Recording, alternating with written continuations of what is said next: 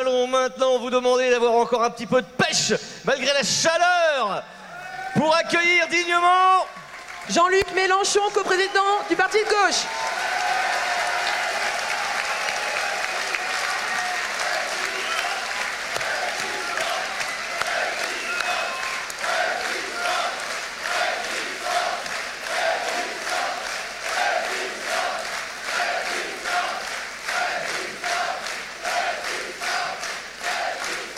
Ah ben.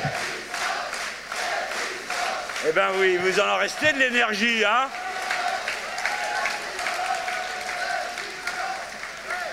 Eh ben moi, ça me fait beaucoup d'effet. Quand je vous vois, et je vous vois réagir comme ça, à chaque fois, je recharge la batterie. Je pense que c'est pareil pour mes camarades. Et c'est notre honneur, mes amis. Et non, non, il n'y a que moi qui parle, sinon c'est infernal. Moi, j'arrive plus à suivre, je perds mes idées en route. euh, bon, voilà. Ami, fais-moi cette faveur. D'abord, je vous remercie et je vous félicite, euh, mes camarades, parce que ce n'est pas rien de décider de venir, de participer à une soirée comme celle-ci. Vous avez entendu beaucoup de choses. Beaucoup de choses vous étaient déjà connues. Mais vous avez voulu chacun prendre votre part en répondant à l'appel qui vous avait été lancé de vous rassembler ce soir, comme nous-mêmes, nous l'avons fait en, en venant. Que faisons-nous? Nous construisons au fur et à mesure d'événements qui vont être de plus en plus immenses une force politique plus grande que chacune des composantes qui s'y trouvent déjà participées. Le Parti communiste, la gauche anticapitaliste, la gauche unitaire, le parti de gauche, je vais sûrement oublier encore quelqu'un et ça va mal tourner. Euh, Non, j'ai oublié la phase, voilà. C'est plus grand que chacun, chacune de nos organisations, si puissantes que soit l'une ou si modeste que soit l'autre. Cette force, ce parti en quelque sorte qui n'a pas de mur, mais qui a un programme, et plus même qu'un programme, davantage même qu'une série de propositions que nous présentons à notre peuple, une culture commune. Car ce qui est premier dans ce que nous entreprenons, c'est une culture commune. C'est elle qui fait que hommes, femmes, quel que soit notre âge, nous prenons la décision de nous engager, de militer, d'entreprendre ces actions qu'avant nous, d'autres générations ont conduit, et parfois en vain et d'autres fois avec succès. Prenons un instant de hauteur. Oublions même le quotidien qui parfois nous accable et réfléchissons avec nos responsabilités, non pas seulement partisanes, non pas seulement en tant que grand peuple français, mais comme composante de l'humanité universelle. Car c'est là que se trouve le cœur de nos devoirs, de nos obligations, celles que nous ressentons le plus intimement à cette heure. Nous sommes 7 milliards d'êtres humains. En 1950, c'est l'année de quelques-uns dans cette salle, non? Nous étions 2 milliards. L'humanité a triplé. Et chaque fois que dans l'histoire l'humanité double, il se produit un grand événement qui en modifie complètement la condition humaine. La première fois, ce fut le feu, la deuxième, l'outil, la troisième, etc.. À l'heure à laquelle nous parlons, cette humanité de 7 milliards se dirige vers 9 et 12 milliards en un temps qui sera beaucoup plus court que le temps qu'il a fallu pour parvenir au point où nous voici rendus dans l'histoire. Et au moment où cette multitude humaine s'avance, pleine d'inventions, d'envie de vivre, de beauté, de poésie, d'amour, cette humanité si riche, si féconde, il faut lui ouvrir le chemin. Et la voici comme paralysée par un mal qui est en réalité le vieux monde qui se cramponne à ses privilèges et tâche de faire passer son absurde domination pour un état de nature. Mais nous, nous qui sommes les éclaireurs, qui n'attendons rien en retour de notre dévouement à nos idées. Nous savons que ces 7 milliards-là vivent sur une planète dont 40% des terres émergées sont déjà arides. Il va falloir nourrir, vêtir et proposer des futurs. Comment le ferons-nous Un jour, bien sûr, ce sera les étoiles. Déjà, une machine s'y trouve. Sur Mars, mais enfin, il faudra un peu de temps avant d'y aller, avec notre camping-car. L'humanité, donc, occupera l'espace qui lui est disponible et elle a commencé à le faire. Elle entrera en mer, qui représente le 70% de la surface globale de la planète. Elle entrera en mer avec son savoir-faire, son ignorance, son talent et sa barbarie. Pour l'instant, ce qui est entré en mer, c'est la barbarie, l'exploitation, l'extractivisme, n'importe quoi, n'importe comment, prélever du pétrole en pleine mer Méditerranée, et l'on voit un Cohn-Bendit dire que l'avenir de Chypre, c'est le gaz et le pétrole qui se trouveraient là. Pour un écologiste, ça fait quand même curieux. N'est-ce pas? Oui, il le mérite. C'est ce défi que nous voulons relever. Et pour relever ce défi, nous savons aussi que si nous ne le faisons pas, nous irons devant de circonstances qui frapperont toutes les sociétés, quel que soit leur régime, quelle que soit leur religion, quelle que soit leur couleur de peau. L'humanité est une et indivisible, également que la planète.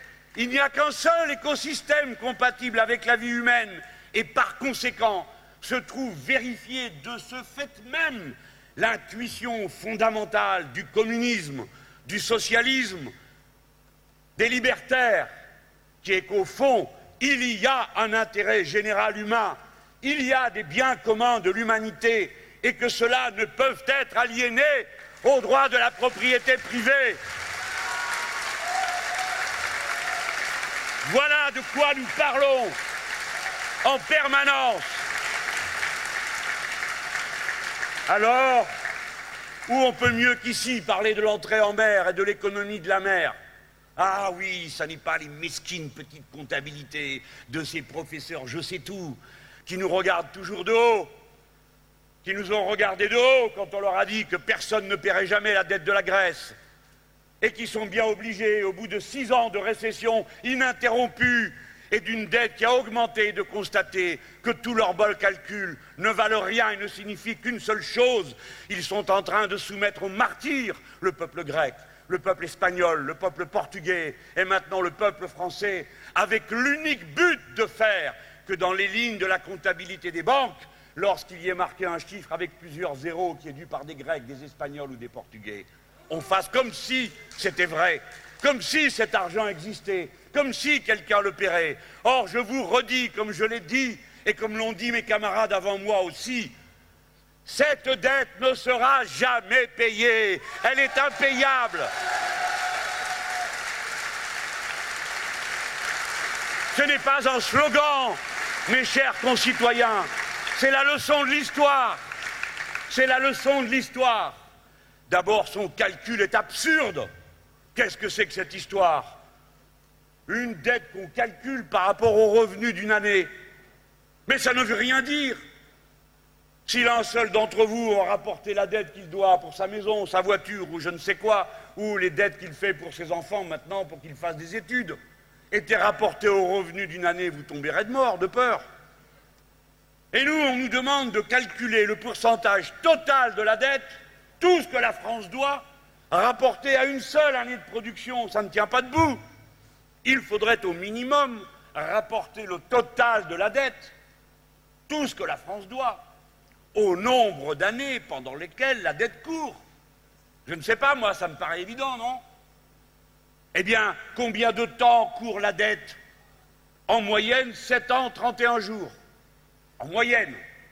Pendant 7 ans, 31 jours, la France produit 14 000 milliards. Par conséquent, le total de son endettement actuel ne représente que le 12% de ce qu'elle va produire. Mais beaucoup d'entre vous rêveraient de ne devoir que 12%. Bien sûr. Et puis, d'où vient que l'on calcule une dette sans jamais compter les actifs? On parle de la dette de la France, mais alors combien l'État possède-t-il de biens? C'est cette balance-là qu'il faudrait faire.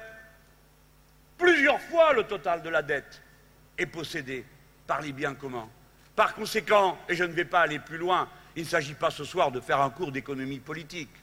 Je veux vous convaincre, mes chers compatriotes, mes chers concitoyens, mes chers camarades, que tout ceci n'est que décision humaine et que la décision humaine qui a conduit à cette absurdité peut être retournée par une autre décision humaine qui déciderait qu'on tourne la page de cette abjecte comptabilité.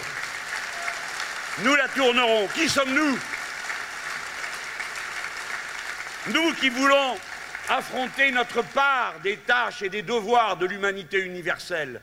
Nous, les Français, qui sommes capables, par notre talent, l'éducation de notre peuple, les moyens dont nous disposons, les machines que nous savons mettre en mouvement, qui sommes capables de réussir cette entrée en mer, qui sommes capables de proposer aux autres peuples notre savoir-faire, l'enthousiasme de la jeunesse de ce pays, le savoir-faire des plus anciens, qui tous, d'abord et avant tout, sont riches d'une propriété, leur savoir, le bien qui est distribué et qui sans cesse s'élargit à mesure qu'on le partage, exactement comme l'amour, c'est-à-dire l'éducation, l'école, grâce à quoi nous sommes capables de relever tous ces défis? Eh bien, voici pourquoi nous avons décidé de venir ce soir ici. Je le dis à ceux qui nous observent. Ces gens qui sont ici savent parfaitement à quoi s'en tenir sur ce système et quelles sont leurs convictions. Mais ils envoient un signal, et ce signal est plus important que tout.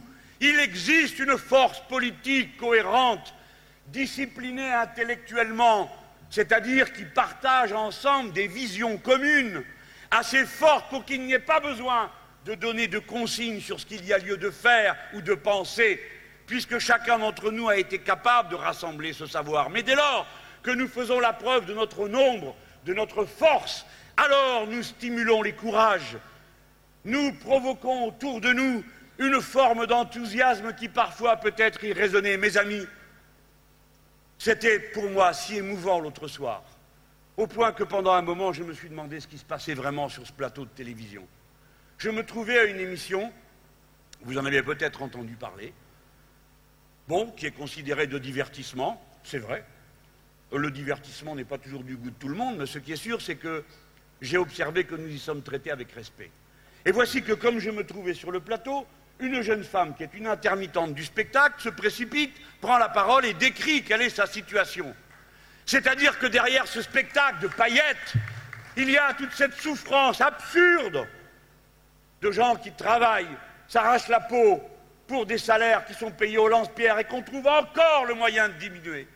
Comme cette femme, cette jeune femme, est courageuse à ce moment-là.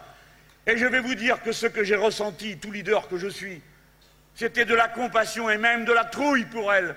Je me disais, je ne dis pas un mot, la malheureuse, je la laisse parler, je la regarde. Et après, elle a dit, j'ai fait ça parce que j'ai vu qu'il y avait Mélenchon. Mes amis, ça pourrait être ma fille. C'est la mienne, comme c'est la vôtre. Mais c'est cela que nous sommes capables de déclencher. C'est cela le bien précieux que nous avons construit ensemble. Et nous sommes en train de faire la démonstration que nous n'étions pas un champignon électoral qui aurait poussé à l'occasion de la présidentielle et de la présence d'une pop star de la politique, comme certains ont essayé de le faire croire. Nous sommes une grande force enracinée qui est en point d'appui. Voilà pourquoi je vous suis si reconnaissant d'avoir tous fait l'effort ce soir de venir, de rester debout, de crever de chaud et de soif, et d'entendre encore et encore des paroles. Parce que c'est cette démonstration qu'on est en train de faire ensemble.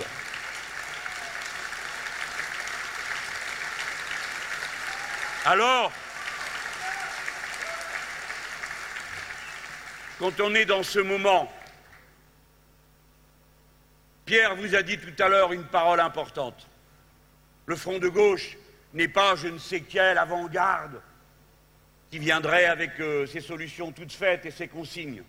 Nous sommes des déclencheurs, comme je viens de vous le décrire pour un plateau. Ou bien, quand on demande à l'un ou à l'autre d'entre nous, viens nous soutenir dans l'usine, on se dit, mais à quoi ça sert? Eh bien, ça sert juste à montrer qu'il y a de la fraternité, qu'on n'est pas oublié, que vous pensez à nous, que nous sommes ensemble, qu'on se serre les coudes. Ce matin, je me trouvais dans la Sarthe, à l'usine Candia, à concentrer toutes les conneries possibles. Voilà un outil de production magnifique. Des machines qui fonctionnent, certains ont 30 ans, comme des horloges, avec une maintenance extraordinaire, avec des niveaux de qualification des ouvrières et des ouvriers très élevés, acquis souvent dans la seule expérience de la pratique de l'usine. Certains sont arrivés là il y a 20 ans et ils ne savaient pas grand-chose, ils ont appris. Voilà des gens qui sont à un niveau BTS, brevet de technicien supérieur, qui est une élite parmi les techniciens. Tout fonctionne du feu de Dieu. Tout ça marche. Et on va arrêter cette usine au profit d'une vision que vous connaissez, qui est assez bateau. Ça coûte trop cher. C'est le coût du travail qui coûte trop cher. Ce qui coûte moins cher, c'est de fermer l'usine, de jeter les machines à la poubelle, de mettre les gens au chômage, de fabriquer un petit bout de l'empaquetage ici, l'autre petit bout là-bas, d'aller chercher le lait en Pologne, de l'amener ensuite à travers la Russie par un conteneur qui va passer par la Malaisie. Qu'est-ce que c'est que ce monde? Tout ça pour avoir du lait C'est fou Et vous savez à qui on pose la question? À moi c'est à moi qu'on dit Ah, qu'est-ce que vous voulez faire? C'est la mondialisation. Mais il y avait des vaches en France avant la mondialisation. Qu'est-ce que c'est que cette histoire? Moi j'ai bu du lait. C'est à moi qu'on demande d'expliquer ce qu'il faut faire. Qu'est-ce que vous voulez faire? Ben, Franchement, ils ne le savent pas. Eh bien, dégagez, on va s'en occuper. On sait le faire, nous. On va vous expliquer ce qu'on peut faire. Si vous ne le savez pas, mais on va le faire, nous Et on va le faire. On va le faire pour deux raisons. La première, c'est qu'on sait quoi faire. Et la seconde, c'est qu'on sait comment faire, c'est-à-dire avec le peuple. C'est lui qui va faire. Eh bien, comment va-t-on faire? Eh bien, pour commencer, nous allons créer une taxe kilométrique. Et chaque fois que vous transbahuterez un verre de lait d'un bout à l'autre de l'Europe, ça vous coûtera le transport, le trajet et la taxe écologique dessus. Parce que le but, c'est de relocaliser l'activité. C'est pas tout. Nous, notre projet est de constituer des bassins d'emploi pour relocaliser la production. Si vous avez l'usine qui est capable de traiter le lait, vous avez besoin d'agriculteurs. Donc ils peuvent vivre.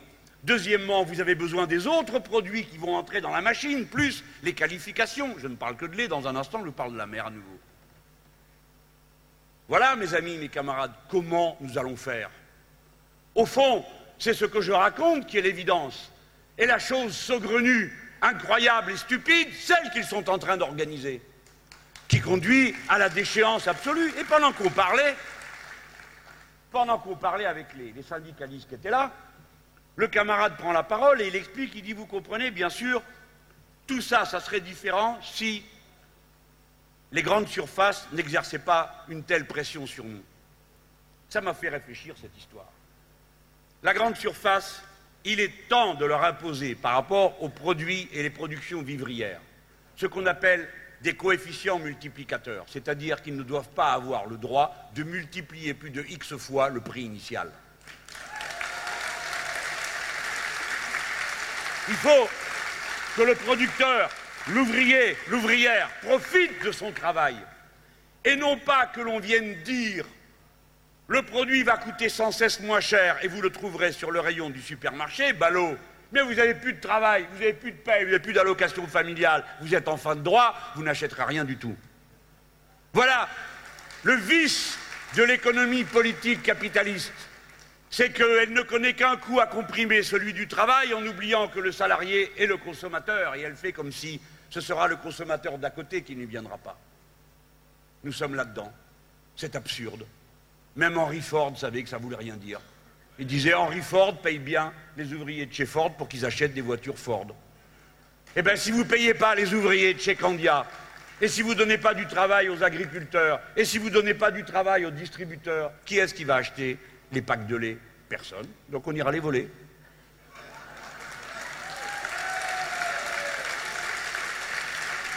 On ne le fera pas, hein. Il y a encore quelqu'un qui va dire Mélenchon propose d'aller voler le lait. Au point où j'en suis alors. Hein.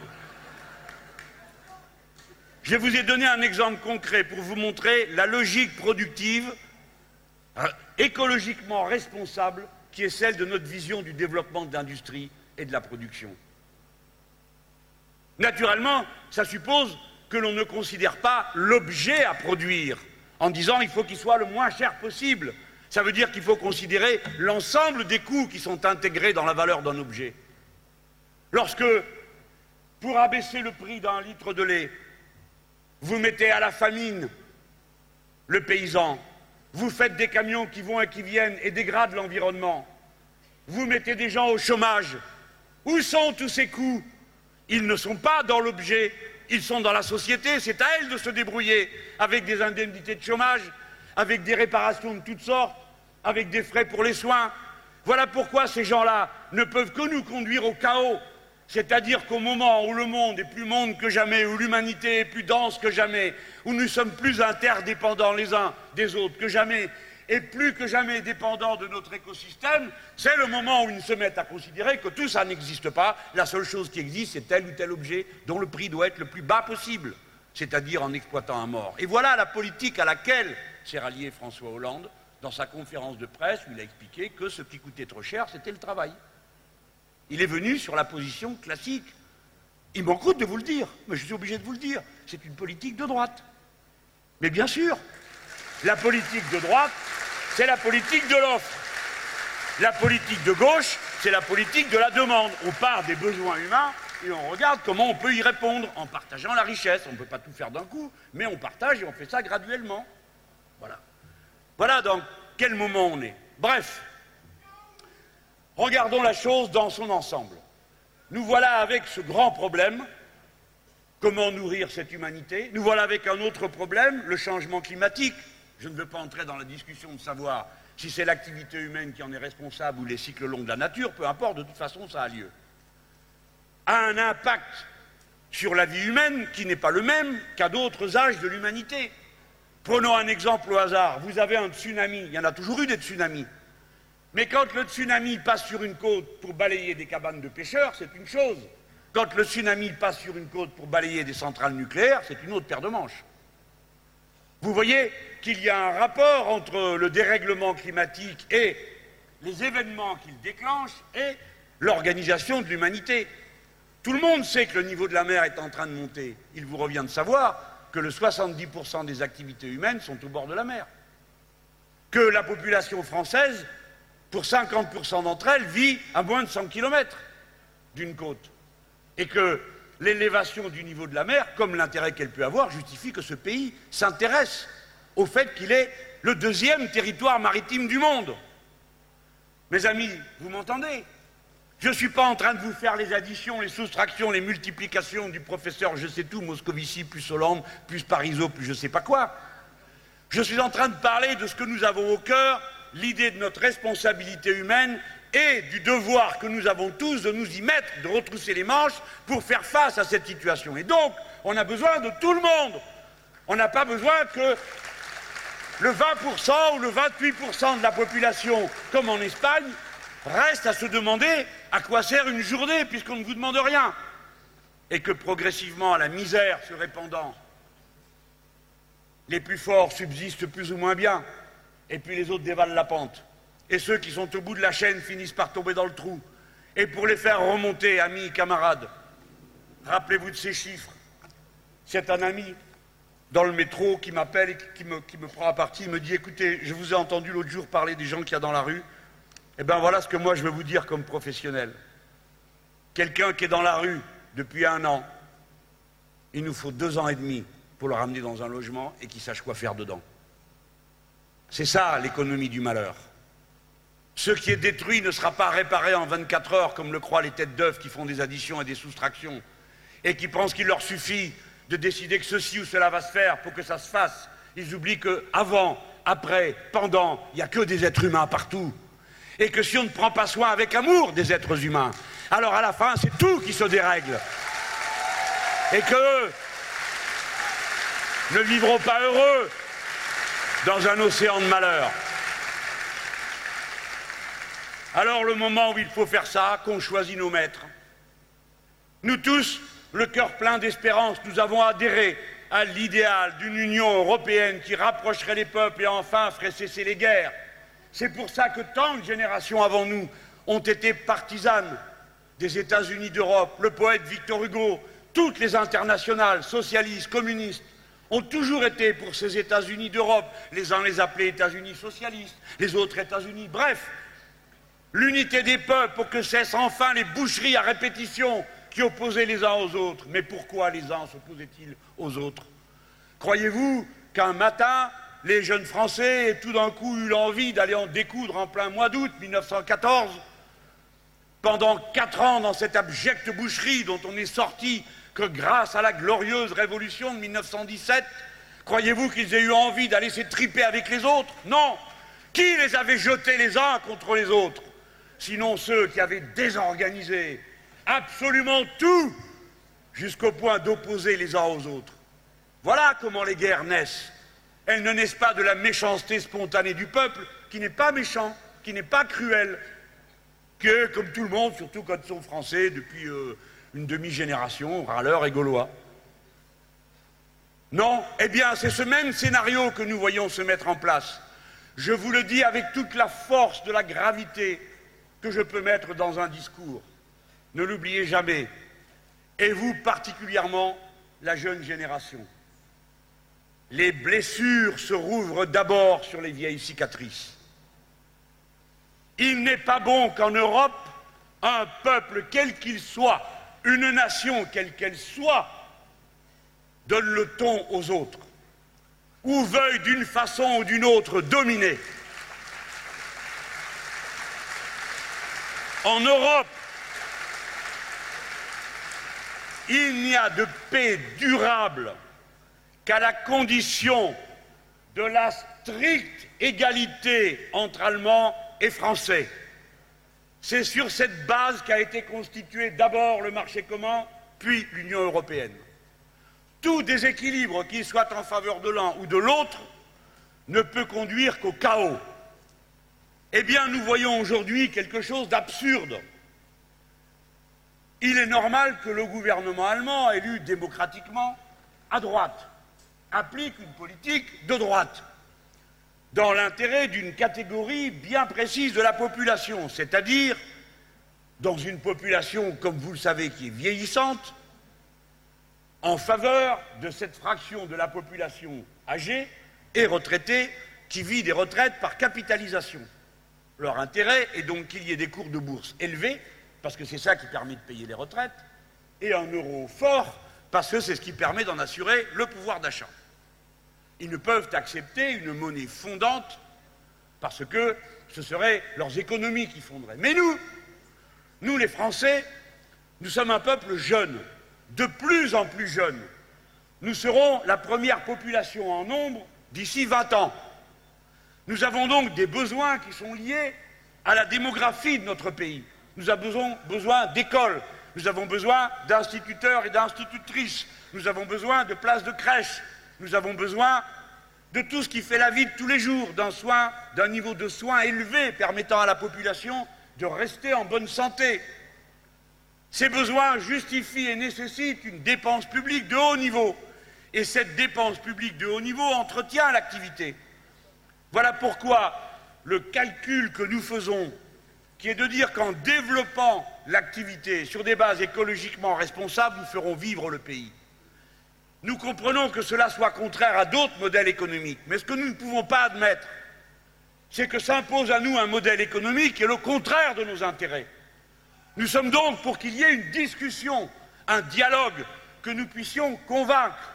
Nous ne pouvons plus accepter que les présidents de la République française nient la parole du peuple français. Quand il dit non, c'est non. Et quand un président prend l'engagement de renégocier un traité, il le renégocie. Il ne se moque pas de nous. Ce n'est pas par une espèce de manie, une espèce de crispation, une aventure idéologique qui ferait que depuis 2005, nous nous opposons au modèle de la hiérarchie des normes européennes qui place au-dessus de tout la concurrence libre et non faussée. Nous en étions là. Nous apprenons que le président de la République décrète qu'il ne supportera pas que la Commission lui dise blabli, blabla, etc. Comme toujours, il compte que le peuple, n'étant pas informé, avalera tout rond la couleuvre. Mais non. La Commission, Pierre vous l'a dit, je crois, tout à l'heure, je ne sais pas si vous l'avez relevé, fait son travail. C'est prévu dans le traité. Il faut aller, nous les Français, le béret à la main, avec notre projet de budget. La Commission regarde, vous avez l'Android Oliren, l'Android Barroso. Ils ont comme les pianos à musique une partition qui est déjà rentrée. Libéralisme, libéralisme, moindre coût du travail, retraite à bousiller, euh, libre circulation, pas de taxes, pas de...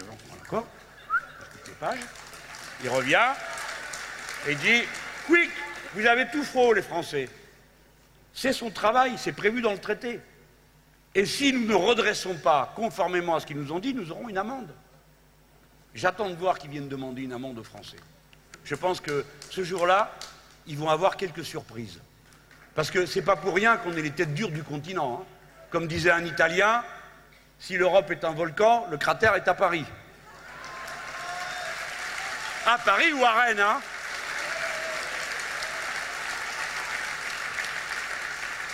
Nous en étions là. Le président de la République dit Je veux un gouvernement économique. Sapristi. Ça tombe bien, Sarkozy voulait déjà et Merkel est d'accord. Et d'ailleurs, il y en a déjà un. Ça s'appelle la Commission. Ah oui, bon, ben ça fait rien, il aura fait semblant. Il aura en quelque sorte euh, capitulé avec panache. Il prétend qu'il va proposer à ce gouvernement économique qu'on fasse l'harmonisation fiscale et sociale. Ben, il serait temps. Parce que nous sommes en train de mourir du fait qu'il n'y a pas d'harmonisation sociale qui permet des différences de salaire telles qu'on délocalise à tour de bras. Je ne dis pas qu'on va régler le problème en une année, je ne suis pas fou. Je sais très bien que ça prend du temps, mais on a eu des critères de convergence, vous vous en rappelez? Non, vous en rappelez pas, mais enfin, pour le déficit, pour ceci, pour cela. Donc on peut avoir des critères de convergence sociale et dire, eh bien, par zone, on fait un SMIC, et puis après, à la fin, ça donnera un SMIC pour tout le monde. Mais on commence, on s'y met fait pas du bruit avec sa bouche pendant des années, à dire euh, on va faire l'harmonisation sociale, hein, ça on dit au bon peuple, et puis après on s'en va signer des traités où il y écrit l'harmonisation sociale est strictement interdite. L'harmonisation fiscale est strictement interdite. Donc le président Hollande nous a menti. Eh oui, nous en étions là. Et voilà maintenant qu'il faut que je fasse mon travail de député européen. C'est-à-dire que je vous informe. Nous en étions là en train de nous battre pour essayer de constituer une Europe sociale. Notre patience est inépuisable, mais je crois qu'elle a atteint sa limite. Nous ne croyons plus qu'il suffira de vouloir changer ceci ou cela. Nous croyons, au front de gauche, qu'il faut refonder l'Europe. Et par conséquent, que cette refondation, cette fois-ci, ne commettent pas l'erreur de toutes les tentatives précédentes de construction par le sommet. Il faut que ce soit le peuple qui s'y mette. Dans un processus qui l'implique, je vais vous dire comment dans un instant sans doute. Mais maintenant, mes amis, ce n'est même plus la peine de penser que vous avez une petite chance d'arriver à changer cette Europe. Je vais vous dire pourquoi. Pendant des années, sans que vous soyez informés de rien, et en dépit des efforts que nous avons faits, je pense au travail du journal L'Humanité ou à mes propres efforts avec mes petites brochures et mes conférences, pendant des années, c'est mûri quasiment en secret, quoique ce fût public, mais protégé par le silence des uns et des autres. Une construction d'un type absolument nouveau qui s'appelle le grand marché transatlantique.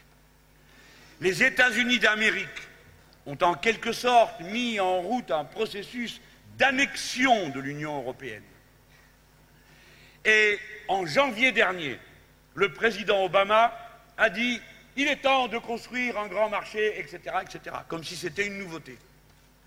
Moins d'un mois après, les deux androïdes, Barroso et Van Rompuy, ont, sont accourus à New York, sans rien demander rien à personne. New York ou Washington, je ne sais plus auquel des deux endroits. Ils sont arrivés avec la parole qu'il fallait avoir. Où est-ce qu'on signe?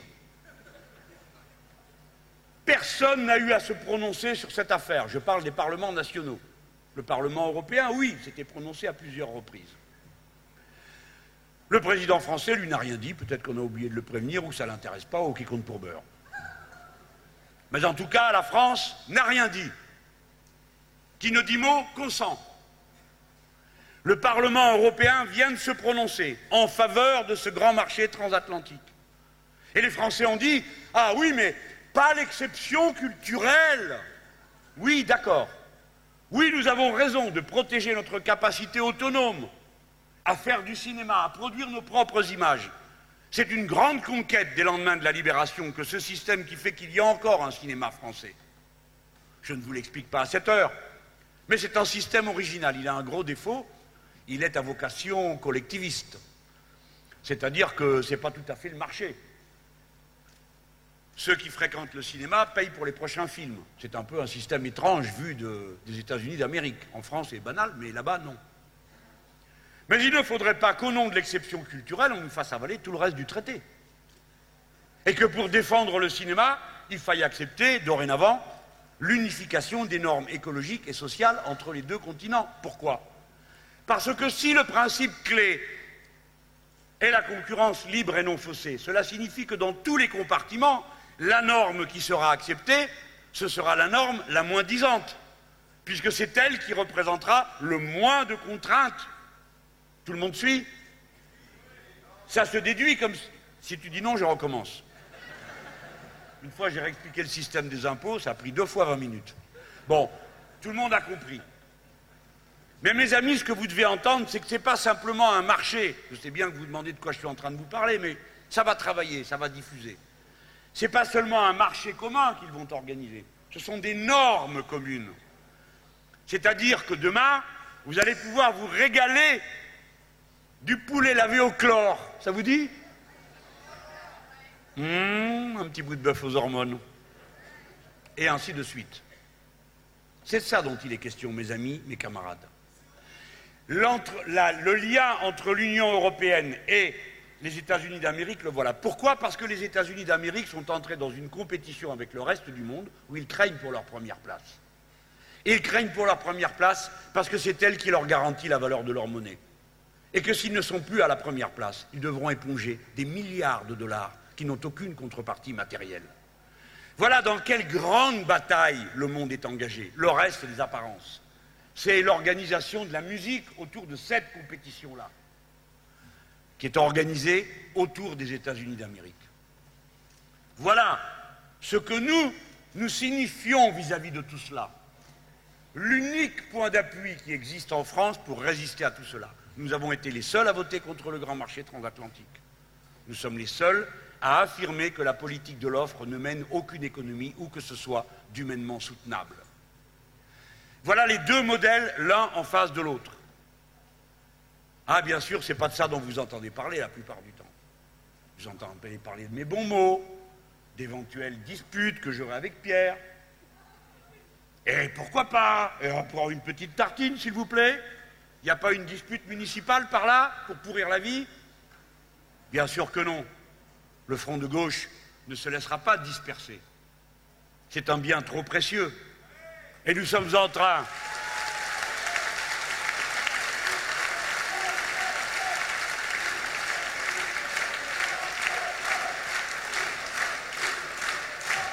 Nous avons fait, merci Pierre, nous avons fait le serment à la fin de la campagne présidentielle de rester unis, et nous resterons unis.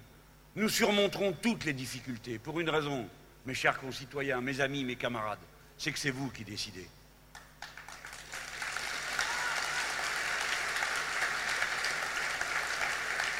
Je parle très sérieusement, c'est vous qui décidez, et en particulier pour les élections municipales.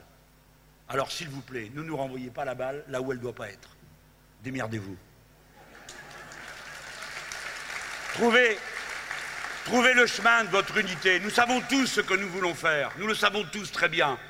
Nous voulons construire une grande force autonome, mais en même temps, nous ne sommes pas des provocateurs. Nous ne sommes pas des fous furieux d'une petite secte qui témoignerait de je ne sais quelle vérité en ne tenant compte de rien autour de nous. C'est tout le contraire. Nous essayons de déclencher la mobilisation d'un front du peuple tout entier. Est-ce que le peuple français a cette capacité en lui? Nous ne le savons pas. Nous ne le savons pas. Mais nous travaillons à ce qu'il l'ait, déjà en tâchant de nous comporter, nous, honorablement, c'est-à-dire sans sombrer dans les chicayas, les querelles auxquelles personne ne comprend rien. Et je sais que nous sommes en train de nous tenir à bon niveau. Regardez le 5 mai, regardez cette petite magie que nous avons réussi à faire. Pour la quatrième fois, nous avons appelé notre peuple à se rassembler dans les rues, pas pour demander autre chose que l'impossible, le plus haut niveau politique possible, le changement de régime, la sixième République. Et ils sont venus par milliers, milliers, milliers ah oui, ah Combien ne s'y attendaient pas? Combien nous ont dit c'est trop compliqué, c'est fumeux votre affaire, la sixième République. Il y a plus urgent à faire. Non, il n'y a pas plus urgent que l'organisation de notre démocratie. Il n'y a pas plus urgent que d'en finir avec la monarchie républicaine qui déresponsabilise tous les échelons et permet à l'argent roi de faire la loi et c'est pourquoi le sel de la terre, le véritable encadrement de la rébellion de ce pays, il est là. Honte à ceux qui ont refusé de les amnistier quand ils ont payé pour tous les autres. En leur refusant, ceux qui l'ont décidé ont tracé un fossé qui n'est pas prêt de se combler. Pour ma part, je n'oublierai personne. Et quand j'entends dire que le débat a été renvoyé en commission, je sais très bien que c'est un mensonge de plus. C'est pour enterrer la loi d'amnistie qu'elle a été renvoyée en commission. C'est un grand crime qui a été commis contre le peuple, car ceux des nôtres qui sont punis pour des faits de lutte sont plus durement punis que tous les autres. J'ai donné cet exemple lorsque j'étais à la télévision de cet homme qui est censé avoir blessé neuf CRS avec un œuf. Mais j'aurais pu donner l'exemple de cette camarade secrétaire de l'UDCGT de son département, qui est condamné à 15 000 euros d'amende pour avoir collé, paraît-il, des autocollants, et ainsi de suite. Les nôtres sont toujours plus durement, plus sévèrement, plus rudement punis que les autres, parce qu'il s'agit de leur faire baisser les yeux et de faire reculer le sentiment de force que donne l'action collective lorsqu'on se groupe derrière son délégué ou sa déléguée syndicale. Nous, nous les gardons dans notre cœur nous ne les abandonnerons jamais. Et aussi longtemps que nous aurons un souffle, nous continuerons à les soutenir et à exiger l'amnistie, l'amnistie pour les nôtres.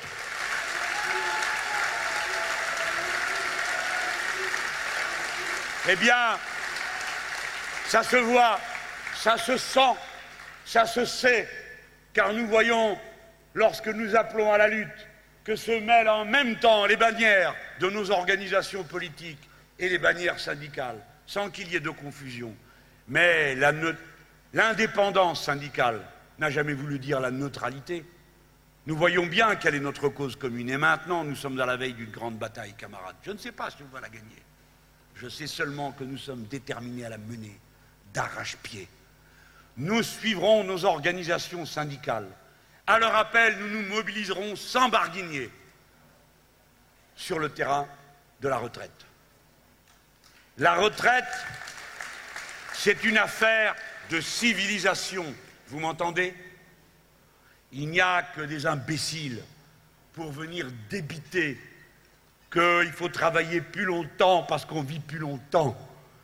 Parce que personne ne leur a jamais expliqué à ces gens que si on vit plus longtemps, c'est parce qu'on travaille moins longtemps.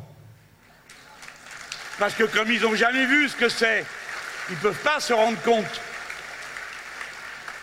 mais nous, ce que nous voyons, je vous parlais tout à l'heure de nos devoirs à l'égard de l'humanité, ce que nous voyons aujourd'hui, c'est un recul de civilisation. C'est la première fois depuis la fin de la Deuxième Guerre mondiale que l'espérance de vie en bonne santé recule dans dix pays d'Europe et que l'espérance de vie tout court, tout court, l'espérance de vie recule dans un certain nombre de régions et évidemment dans des catégories sociales. En Allemagne, ce prétendu modèle où la foi dans l'avenir est si faible que l'on n'y fait plus d'enfants, où la foi dans l'avenir est si faible que tout est organisé exclusivement autour de l'intérêt de l'argent. En Allemagne, notamment en Allemagne de l'Est, l'espérance de vie recule, et savez-vous pourquoi? Parce que du fait de M. Gerhard Schröder et des autres grands dirigeants sociaux libéraux, maintenant en Allemagne, il y a des jobs à 1 euro de l'heure, il y a des jobs à 4 euros de l'heure. Voilà le modèle qu'on nous propose. Voilà pourquoi je dis que la question de la retraite, qui qui revient à dire que certains arrêtent de travailler et sont payés, oui, à ne rien faire, mesdames, messieurs, ou faire ce qu'ils ont envie de faire, c'est-à-dire de vivre, de respirer, après tant d'années courbés à la tâche ou enchaînés dans des routines. Eh bien, savez-vous ce que font les retraités? Ils ont un emploi du temps dix fois plus chargé que quand ils allaient au boulot. Parce qu'ils s'occupent d'associations, ils s'occupent de leurs enfants, de leurs voisins, de leurs cousins, de leurs voyages, de tout ce qu'ils n'ont pas pu faire avant, quand ils ont la retraite suffisante. Et même quand ils ne l'ont pas, ils s'occupent quand même des autres.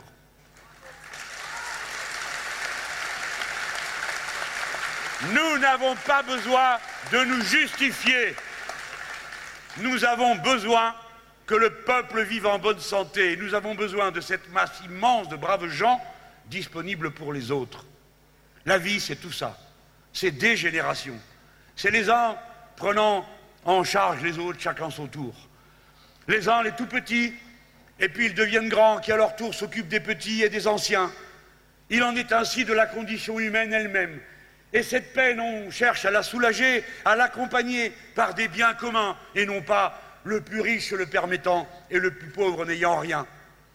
Le partage est la fonction humaine la plus importante.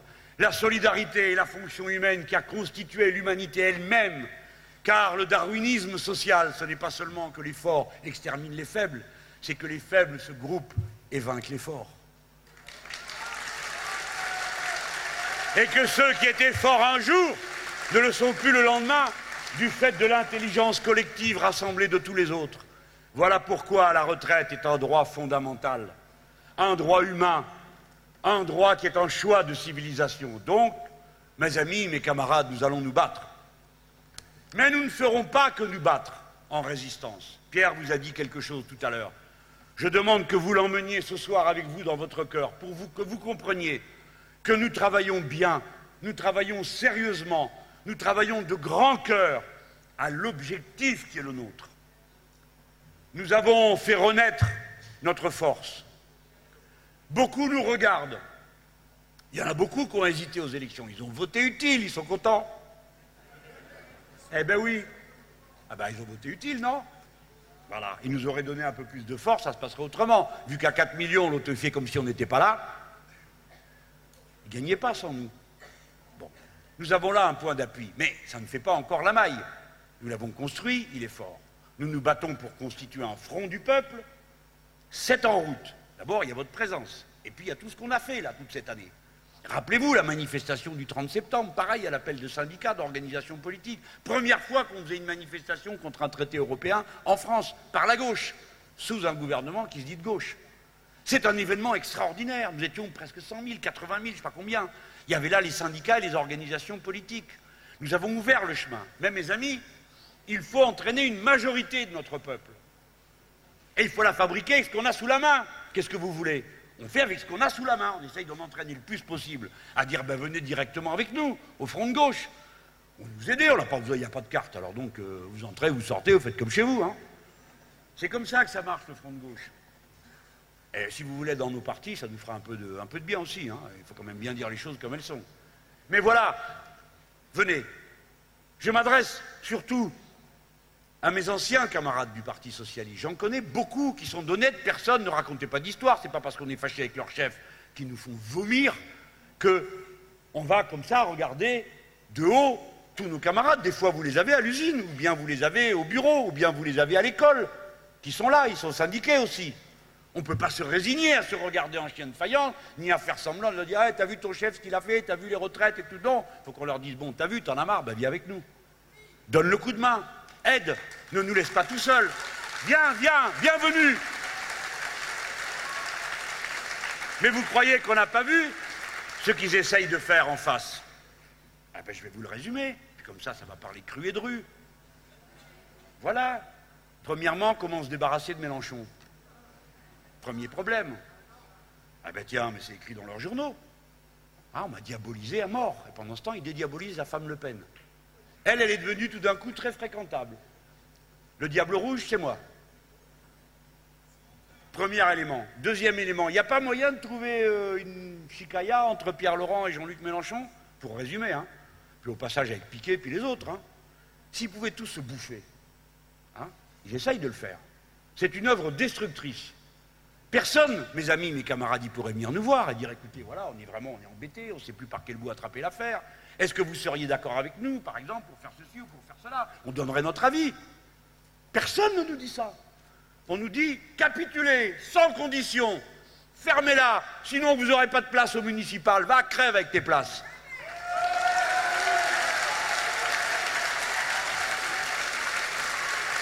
Nos places, on les a jamais mendiées. Jamais. On les a conquises. Et ce n'est pas des places, c'est des mandats que nous donne le peuple. Ne nous parlez pas comme ça. Ne nous parlez plus jamais sur ce ton. C'est nous qui faisons les élections. On ne gagne pas sans nous. Par conséquent, il faut maintenant nous traiter avec respect, nous parler autrement, écouter ce que nous disons, ce que nous proposons, parce que nous avons des choses à dire et à proposer. Parce que les élections municipales, ce n'est pas seulement le partage du gâteau, c'est une occasion de faire que le peuple se saisisse du pouvoir qu'il a. Ce sont des listes du pouvoir citoyen que nous voulons. Nous voulons que la propriété publique communale s'étende. Voilà les objectifs que nous donnons. Nous voulions qu'il y ait du service public municipal qui s'étende. Nous ne voulons pas de votre loi qui crée des seigneurs féodaux plus importants que dans le passé. Nous ne voulons pas que les communes se dissolvent dans les immenses agglomérations. Nous ne voulons pas de ces mini-capitales qui dévorent tout ce qui se trouve autour d'elles. Non, ce n'est pas notre conception. Parlez avec nous sérieusement du contenu, du programme. N'essayez pas de nous amadouer, de nous acheter. Bon, je mets tout ça de côté. Mais nous, nous avons le devoir d'essayer de rassembler. C'est pourquoi ces assises du 16 juin sont si importantes. Et je considère comme une réussite le travail qui a déjà été accompli. Un secteur du Parti socialiste décide de s'associer à ces assises, d'y participer. On ne lui demande pas de signer une adhésion. Vas-y, il y participe. C'est un dialogue respectueux qui commence, ou bien qu'il y a un début. Europe Écologie des Verts décide d'y participer. Des syndicalistes vont y être. Mes amis, qu'est-ce que c'est ça? Sinon, la préfiguration de ce que nous essayons de construire, nous ne cachons pas. Nous, ne sommes pas en train de raser les murs. Nous, nous voulons construire une autre majorité. Un jour, j'ai même dit, pour faire plus bref que toutes les formules, ben, je suis prêt à être Premier ministre. Ça, au moins, tout le monde comprend. Bah oui. Alors, vous avez là deux, trois benets qui me disent Ah bon, vous voulez être euh, Premier ministre de François Hollande, alors vous êtes d'accord avec lui? Bah, t'as rien compris, quoi. Il me semblait que c'était plus facile pour François Hollande d'avoir un Premier ministre du Front de gauche. Ça pourrait être Pierre Laurent si euh, François Hollande ne supporte pas. Hein. Ce n'est pas le sujet, ce n'est pas la personne qui compte. Ce qui compte, c'est le fond. Hein? C'est ça qui compte. Mais quand même, ça doit être plus facile pour François Hollande d'avoir un Premier ministre front de gauche que ça a été pour Jacques Chirac d'avoir un Premier ministre socialiste, non? Ça s'appelle la cohabitation. Ben oui. Sauf que là, mes amis, c'est ça que je veux vous dire à tous. C'est ça que nous essayons de vous dire, nous, le Front de gauche. C'est que dans l'Assemblée qui est là, c'est une majorité qui se réclame de la gauche, n'est-ce pas? Il n'y a pas un député, homme ou femme, quel que soit le banc sur lequel il est assis, il n'y en a pas un qui n'ait pas été élu par tous les autres. C'est-à-dire qu'il n'y a pas un député socialiste sans les voix du Front de gauche. Il n'y a pas un député Front de gauche sans les voix socialistes. Donc tout ça vous appartient à vous, pas à eux. Appartient à ceux qui ont fait la décision. Et donc, une, on peut constituer une majorité. Alors vous me direz, tu rêves. Mais oui, mais bien sûr que je rêve. Mais c'est notre rôle de rendre concret les alternances, les changements que l'on peut faire. On ne va pas venir simplement faire des meetings pour dire on espère que, un jour on verra, etc. Non, c'est possible tout de suite, maintenant. On sait comment faire, on sait comment gouverner le pays, on sait où trouver une majorité.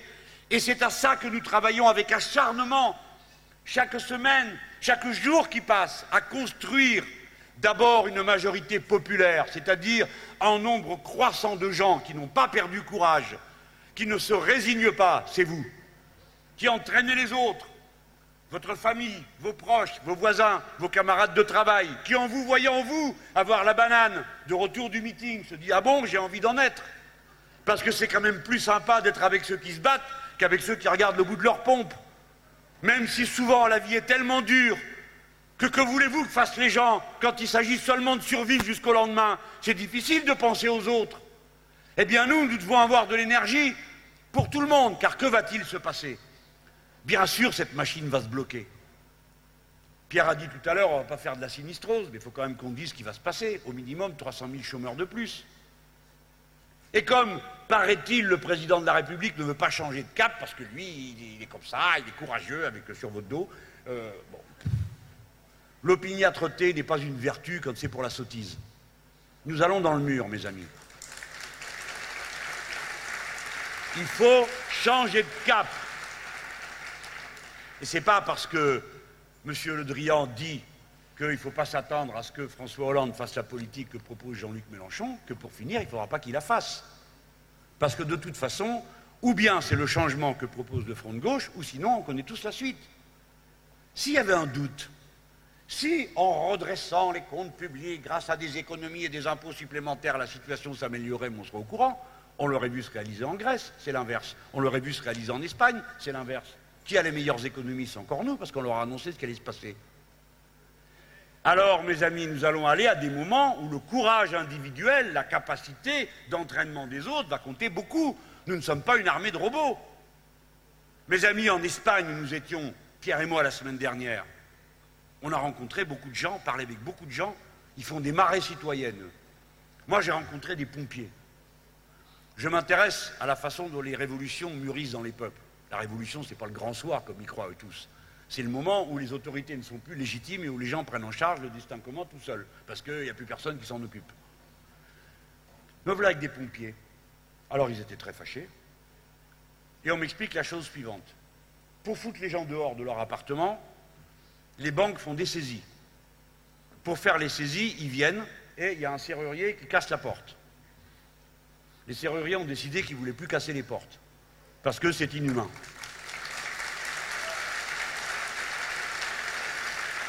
Donc, les pompiers ont été réquisitionnés pour ouvrir les portes à coups de hache. Voilà que les pompiers ne veulent pas non plus ouvrir les portes à coups de hache. Ça s'appelle la désobéissance. C'est courageux. Et pendant qu'ils en sont à râler, comme il est question de les sanctionner, ils disent bah, puisque c'est comme ça, on va se mettre en mouvement nous aussi. Et les voilà à se mettre en mouvement pour dire quoi? Il faut plus de pompiers dans le pays parce que comme il fait chaud, il va y avoir des incendies, qu'il y en a ras-le-bol, que tout soit détruit chaque année, donc on veut des postes. Et les voilà dans la rue, les bons pompiers, pacifiques le reste du temps, dans la rue. Qui on leur envoie? Les gardes civils pour leur taper dessus. Lesquels gardes civils commencent par les gazer, et puis le coup d'après disent Mais nous, on pas pourquoi on irait taper sur des pompiers vu que c'est des collègues. Et voilà comment, de fil en aiguille, toute une société dit Mais qu'est-ce qu'on est en train de faire? Qu'est-ce que vous nous demandez de faire? À nous, les pompiers, qui sommes là pour sauver les gens, d'aller casser des portes pour les foutre dehors de chez eux. Et les autres, ils disent, mais nous, on est pour le maintien de l'ordre, mais pas que des pompiers, c'est des gens d'ordre par définition. Vous voyez? Ça veut dire que ces tâches sont à l'ordre du jour. Moi, je veux dire que je félicite, j'admire, j'encourage, je m'incline avec respect devant les salariés d'EDF qui refusent de couper le courant aux gens qui n'ont plus d'électricité.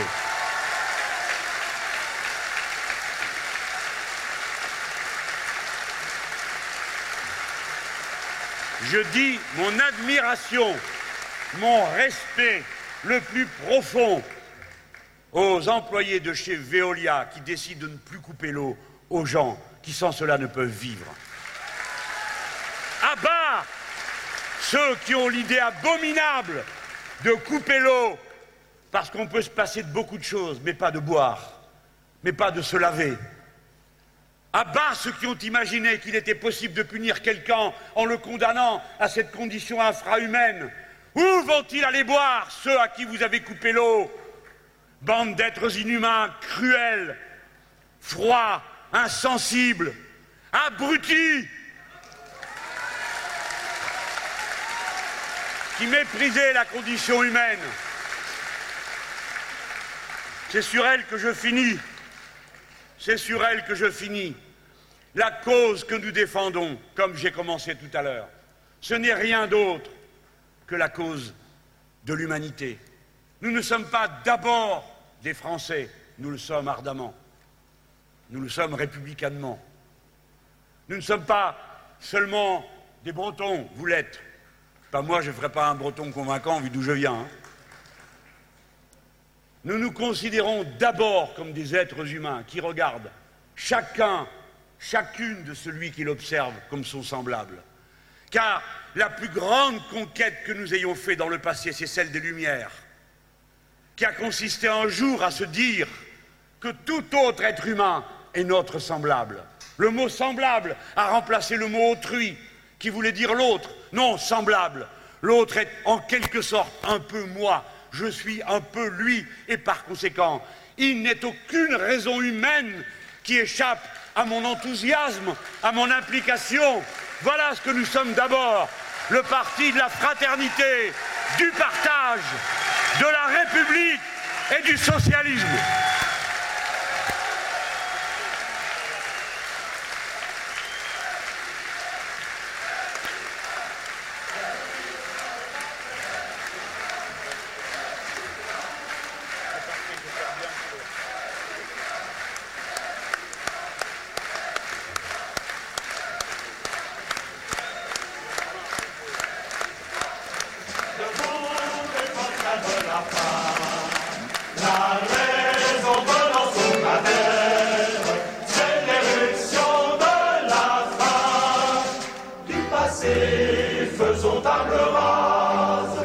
L'esclave, debout, debout.